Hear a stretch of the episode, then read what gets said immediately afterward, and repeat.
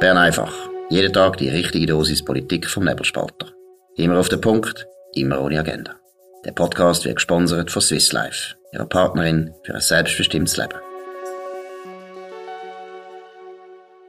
Das ist die Ausgabe vom 17. März 2022. Toni Feusi und Markus Somm.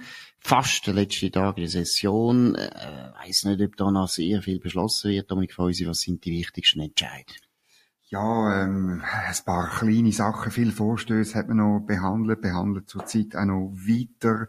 Ähm, einerseits mehr Prävention gegen Gewalt. Ähm, was machen Ständerätinnen, da in dem Fall äh, die, ähm, die Marianne Marais, Mitte Wallis, wenn sie etwas machen will, man fordert mehr Kampagnen, obwohl noch nie der Beweis erbracht worden ist, dass die Kampagne wirklich etwas bringt.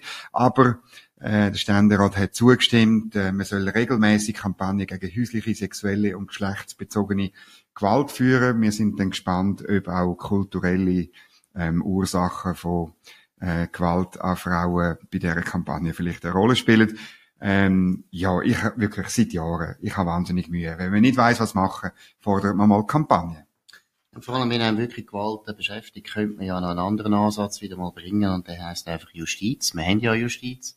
Man könnte ja zum Beispiel Gesetz verschärfen, oder man könnte Furchtbar schauen, traditionellen ja, Ansatz. Und man könnte ja mal schauen, dass der Vollzug so ist, wie es eigentlich im Gesetz steht. Das ist nämlich auch eines der ganz grossen Probleme. Zum Beispiel man könnte die Gewalttäter ausschaffen, oder? Weil das ist einer der ganz grossen äh, Faktoren und da hätten wir einen enormen Hebel und man könnte eben auch die Leute disziplinieren, weil nämlich äh, wenn jemand weiss, dass er vielleicht ausgeschafft wird, wenn er etwas macht, dann hat das auch noch eine gewisse abschreckende Wirkung.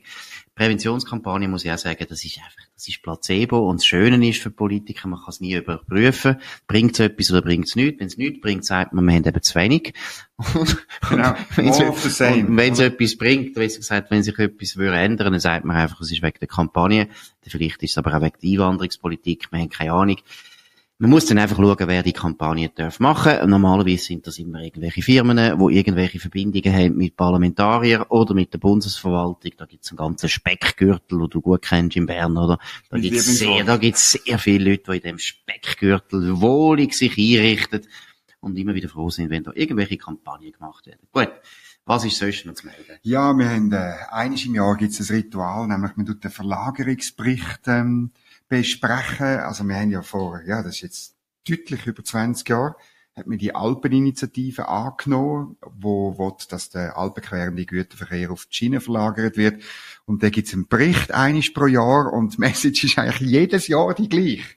Nämlich, es, es geht vorwärts, aber es ist noch nicht genug gut.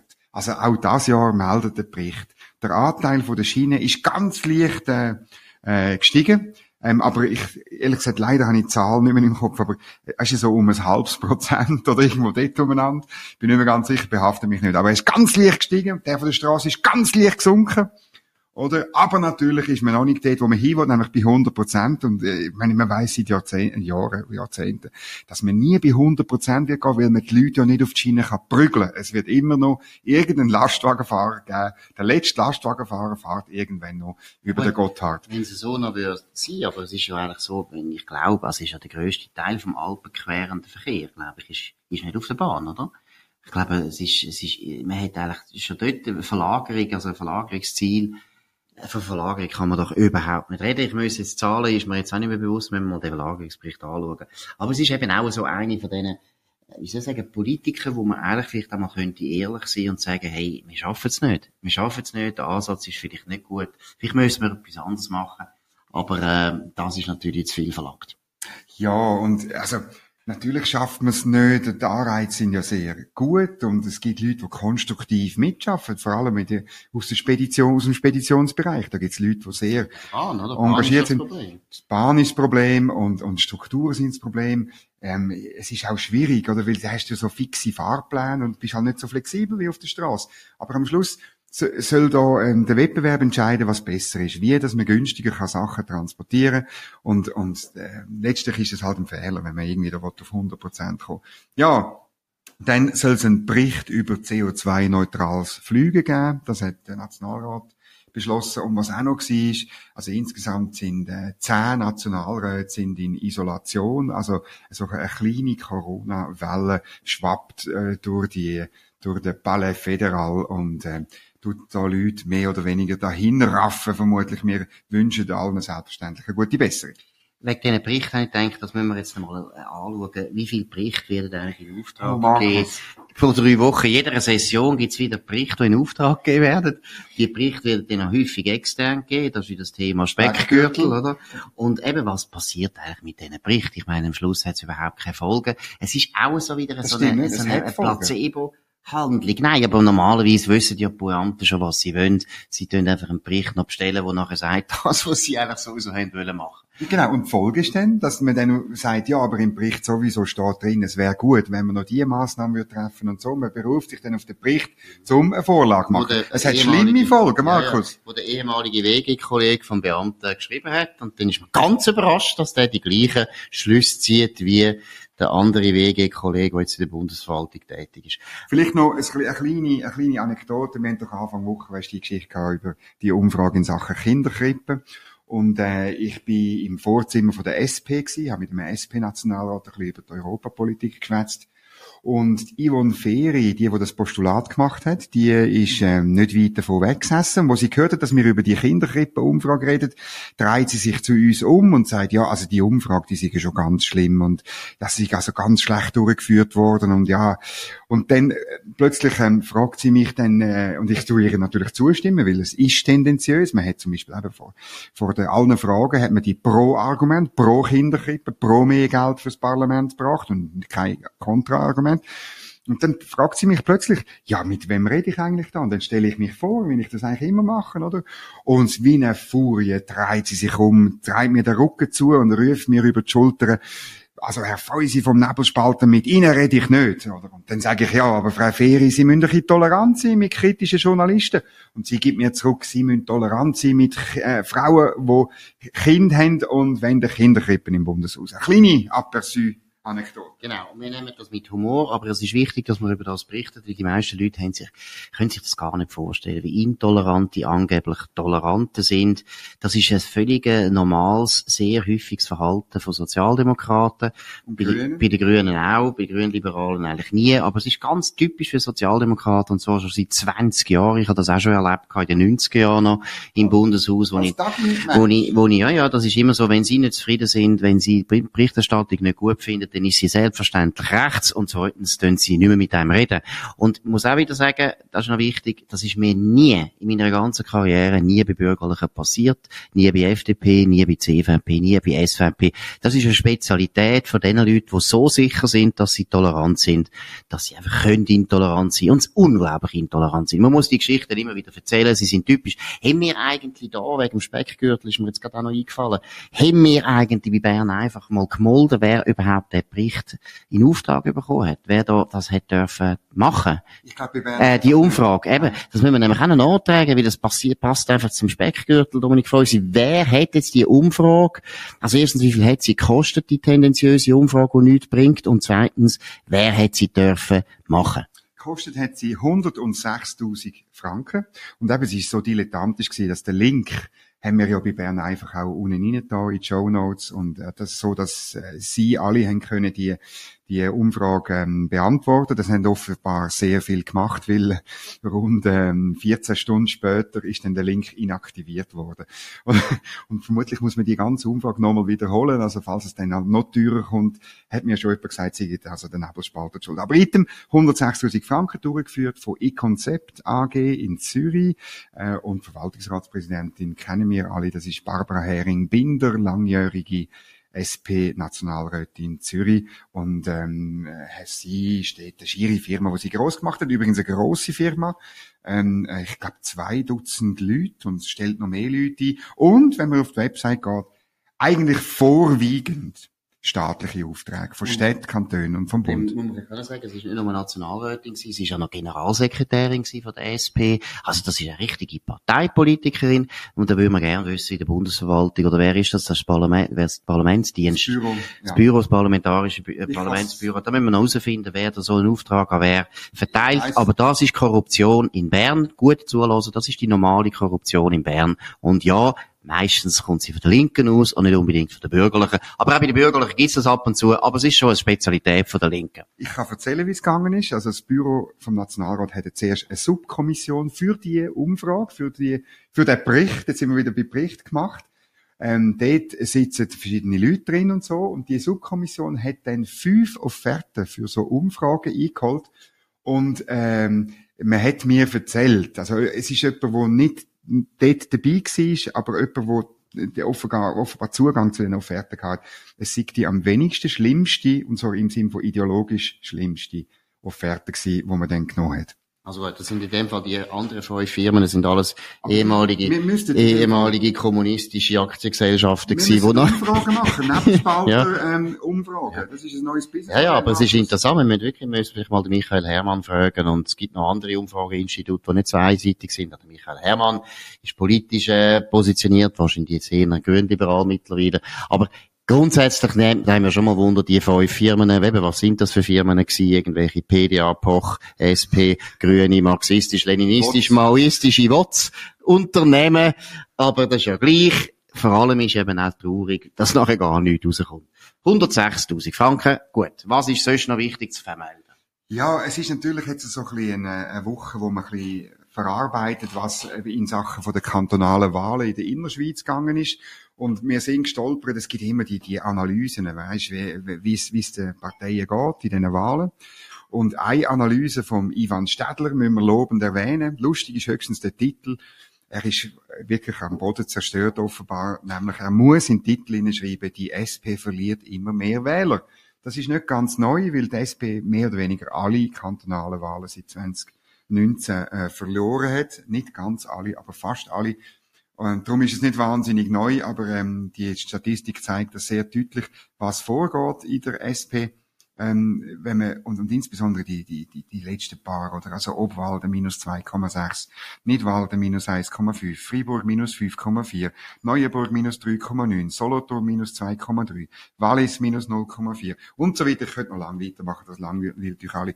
Aber bei der SP, die hat auf kantonaler Ebene wahnsinnig Problem. Und jetzt kommen zwei ganz große und wichtige Kantone. Ähm, am Sonntag ist Wattland. Wahlen das, das ist für die SP auch ein wichtiger Kanton. Äh, natürlich, vor allem ist sie in der Städte heim. Und das Gleiche gilt eine Woche später dann für den Kanton Bern. Das sind zwei große Kantone, zwei Kantone, wo viel Nationalratssitz auch haben. Und äh, der Formstand in diesen Kantonen ist entscheidend, um weiter können beurteilen, wie es mit der SP weitergeht. Und was ist deine Erwartung, wie ist die Prognose für Bern und fürs Wattland? Also fürs Wattland, ich kenne mich im Wattland nicht wahnsinnig gut aus. Ähm, sie haben dort eben in der Stadt eigentlich eine gute Wählerschaft.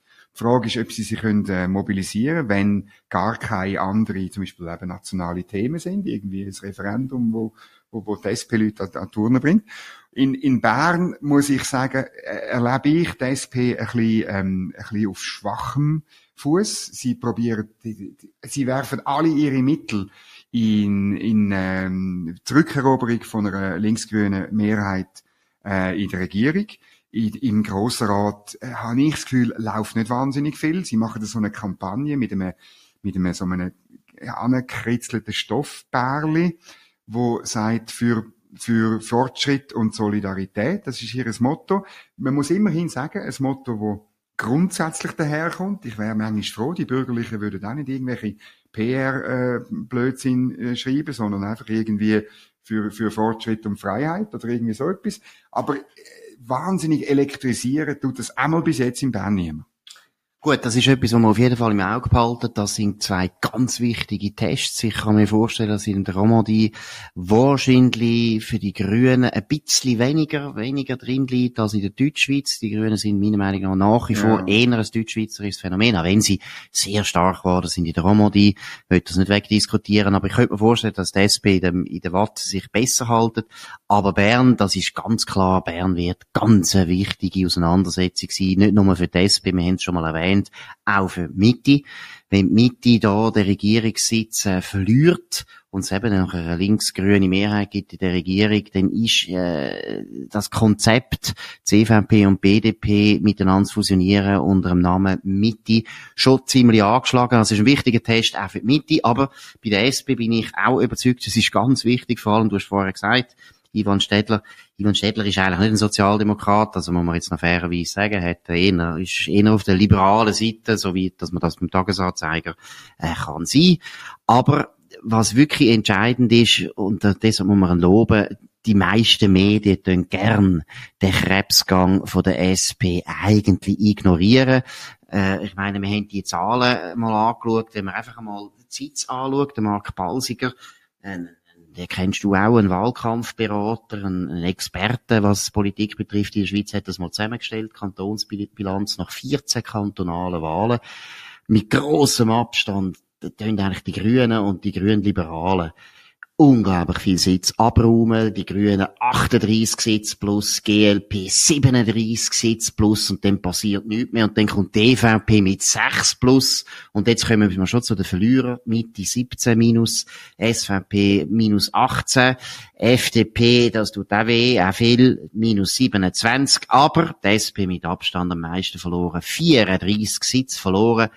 Also es zeigt sich erstens einmal, die Grünen wachsen ganz massiv, sicher auf Kosten von der SP. Und GLP, die tut meiner Meinung nach auch auf Kosten von der SP äh, wachsen, aber offensichtlich auch auf Kosten von der bürgerlichen Mitte. Aber wenn man die Bilanz anschaut, muss man einfach sagen, Matthias Meyer, Cedric Wehrmuth, die haben da eine grosse Aufgabe für sich, vor euch. Also da gibt's verschiedene Gründe. Wir können vielleicht noch mal darüber reden, warum das die SP Mühe hat. Etwas ist schon klar und da kann die SP nichts dafür. Die soziale Frage, wo sie Spezialistin ist, ist zur Zeit auf der Agenda nicht so weit oben. Zuerst hat man äh, eben die, die grüne Welle gehabt, dann kommt Corona, wo für meiner Meinung nach für die SP auch so ein bisschen eine ambivalente Sache war, weil sie wahnsinnig exponiert war mit ihrem Gesundheitsminister und zweitens, weil es halt in der Linken auch viele Leute gibt, die eigentlich eher impfskeptisch sind. Also ist für die SP nämlich gar nicht so einfach gewesen, wie sie das immer dargestellt haben. Und jetzt haben wir den Krieg, wo die ganze Energiepolitik und Sicherheitspolitik auf den Kopf stellt, macht auch wieder für die SP eigentlich das Leben schwer. Weiss nicht, wie du siehst, Dominik. Wie groß sind die Chancen, dass sie sich erholen? Ich glaube, die Chancen sind schon da. Also es ist noch nicht, der Mist noch nicht geführt. Und man muss natürlich sehen, was für 14 Kantone das sind. Da fehlen eben gewisse Kantone, wo, wo für die SP wichtig sind. Also zum Beispiel Zürich. Da fehlt eben die Watt, äh, auch, auch Genf ist nicht dabei, äh, wo, wo die SP traditionell äh, stark ist. Ich, man muss es darum Cum Grano Salis nehmen. Und, und gleich. Also Basel ist dabei. Äh, ähm, und, und ich habe wirklich das Gefühl, da, da, da bin ich sagen wir, gespannt, was der SP jetzt denn noch macht. Oder sie wird in dem Jahr ganz stark auf der AHV-Reform reiten, auf der, probieren, so Leute äh, zu mobilisieren. Die Abstimmung ist im September. Dann wird sie dort ganz sicher das mit der Verrechnungssteuer, also die, die Referendumskraft, wird sie probieren, ähm, ausnutzen. Allerdings wissen wir alle, dass gute Referendumsabstimmungskämpfe nicht unbedingt äh, sich in positive Wahlergebnisse ummünzen. So, Wahlen musst du gewinnen mit Persönlichkeiten.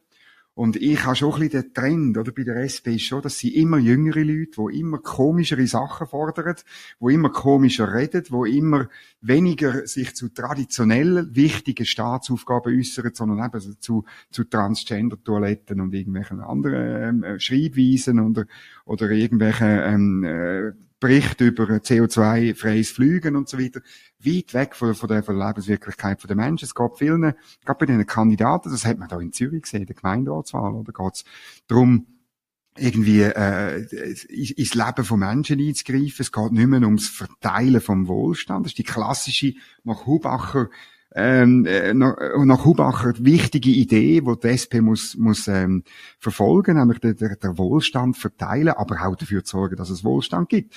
Und die, die Stoßrichtung, die sehe ich bei der jetzigen Führung nicht. Auch, ich habe das Buch gelesen, das Cedric Wermuth geschrieben hat.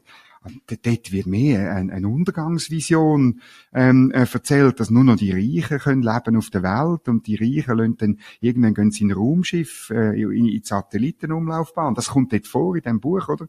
Und, und die Lösung, damit das nicht passiert, ist, ist, eine, ist eine Service Public Revolution. Das ist der Titel vom Buch. Das ist einfach weit weg von der Lebenswirklichkeit der Leute. Erstens das und zweitens eben, du hast vorher gesagt, also meinen Wohlstand schaffen ist schon lang, ist noch, glaube ich, fast noch nie richtig die Expertise gewesen von der SP, muss man also auch fairerweise sagen. Oh, die letzten 20 Jahre, nein, nein, das stimmt nicht. Also Wohlstand schaffen haben sie nie wahnsinnige wahnsinnig gewusst, wie man es macht. Also das ist wirklich nicht ihre Expertise. Umverteilung ja, aber Umverteilung glaube ich, hm, es geht. Also gut, ist ja gleich, aber Umverteilung glaube ich nicht einmal Umverteilung ist eben jetzt ein, ein Renner für die SP, oder? Ich glaube wirklich die soziale Frage hat man auch gesehen in den Wahlen von Zürich PDA und der SP, beides traditionell linke Parteien, wo eben die soziale Frage im Zentrum steht, haben beide wahnsinnig Mühe gehabt, weil ich glaube eben, es ist wirklich so, es ist so ein Generationenwechsel in der Linken, wo die eher sehr, sehr soften Woke-Themen unglaublich wichtig werden und ich glaube auch die Partei selber ist zu wenig stark und zu wenig diszipliniert, dort auch mal schauen, dass eben nicht nur immer junge